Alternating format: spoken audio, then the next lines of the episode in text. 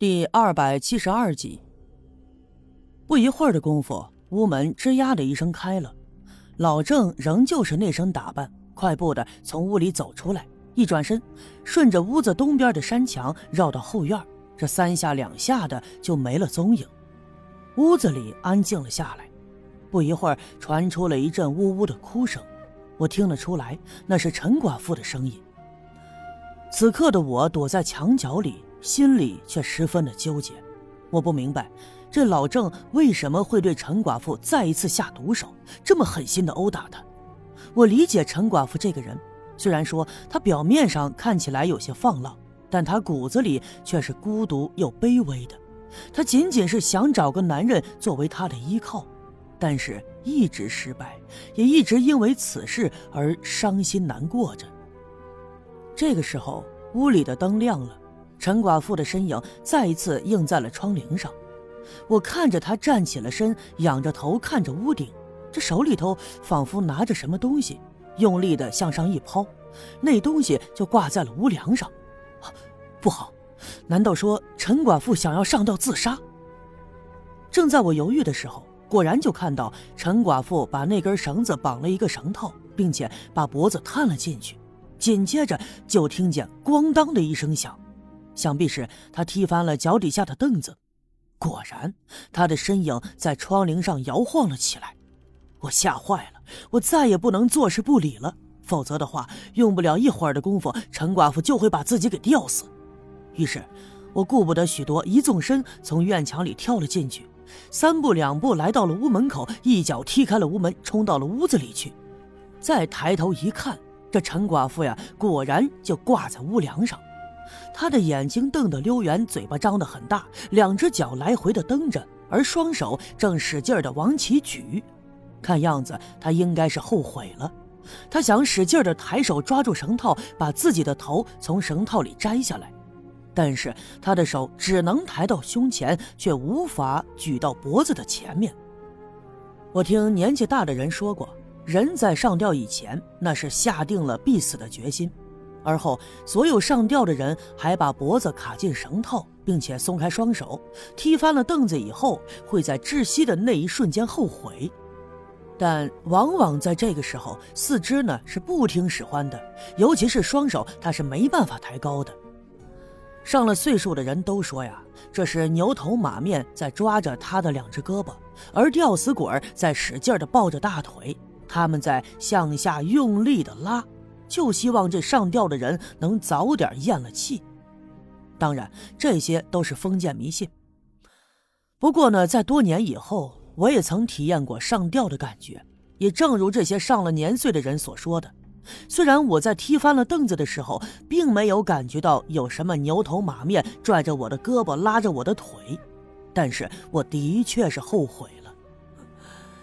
若不是后来我被人发现救了下来。恐怕呀，也活不到这么大的年纪，也不会在临死之前写下这本书，记录当年发生的一切。或许那样的话，刘家镇那段往事，就会没有人知道。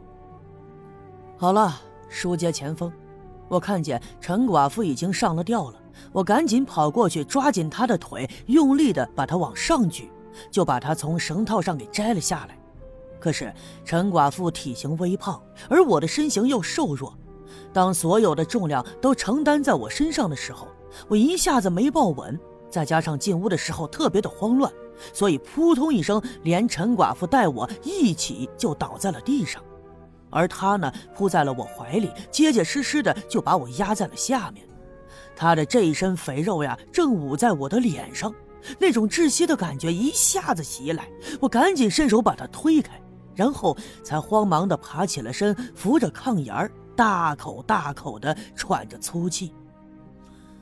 陈寡妇摔了这一下，头磕在地上，磕得她是七荤八素，两眼金星直冒。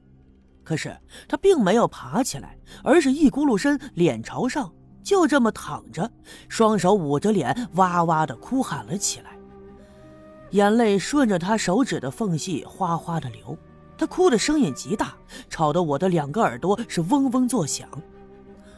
我稳定了一下心神，走到他身边，俯下身子，我打算把他先拉起来。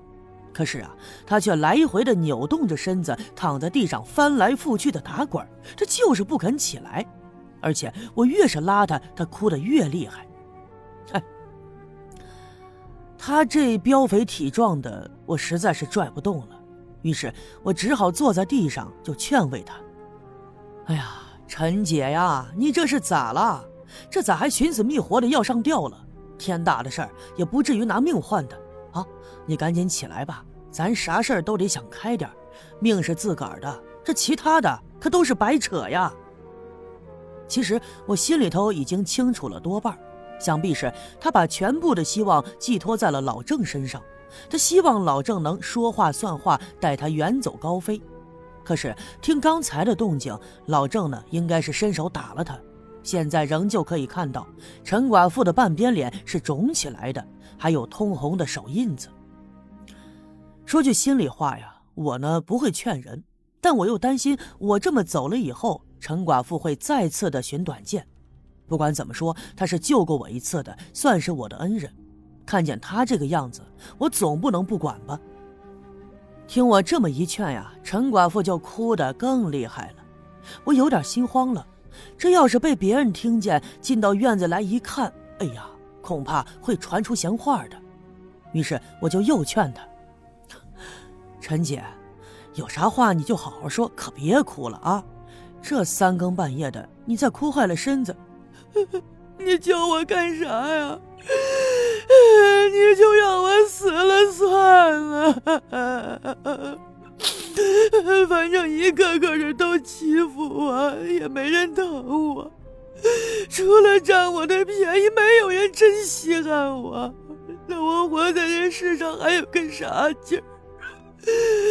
你让我死了算了，你让我死了算了。他一边哭一边抽泣着说道。我暗暗的叹了口气，也实在是没法子。陈寡妇又说：“ 这么大个刘家镇，百十来口子人，这老爷们也有四五十个吧？没家没业没娶媳妇的也得有二十多个吧？啊，这咋就没有一个知道疼我的？没有一个把我当回事儿的？我活着还有啥劲儿啊？啊，你让我死了算了。”他一边说着，还来了劲头，一咕噜身从地上爬起来，扶起刚才被他踢倒的凳子，抬腿就往上踩。可是他一脚踩空，凳子翻了，他又摔了个屁股墩儿。不过他还是不肯罢休，手脚并用的跪爬几步，低着头朝旁边的一口木头柜子的柜角就撞了过去。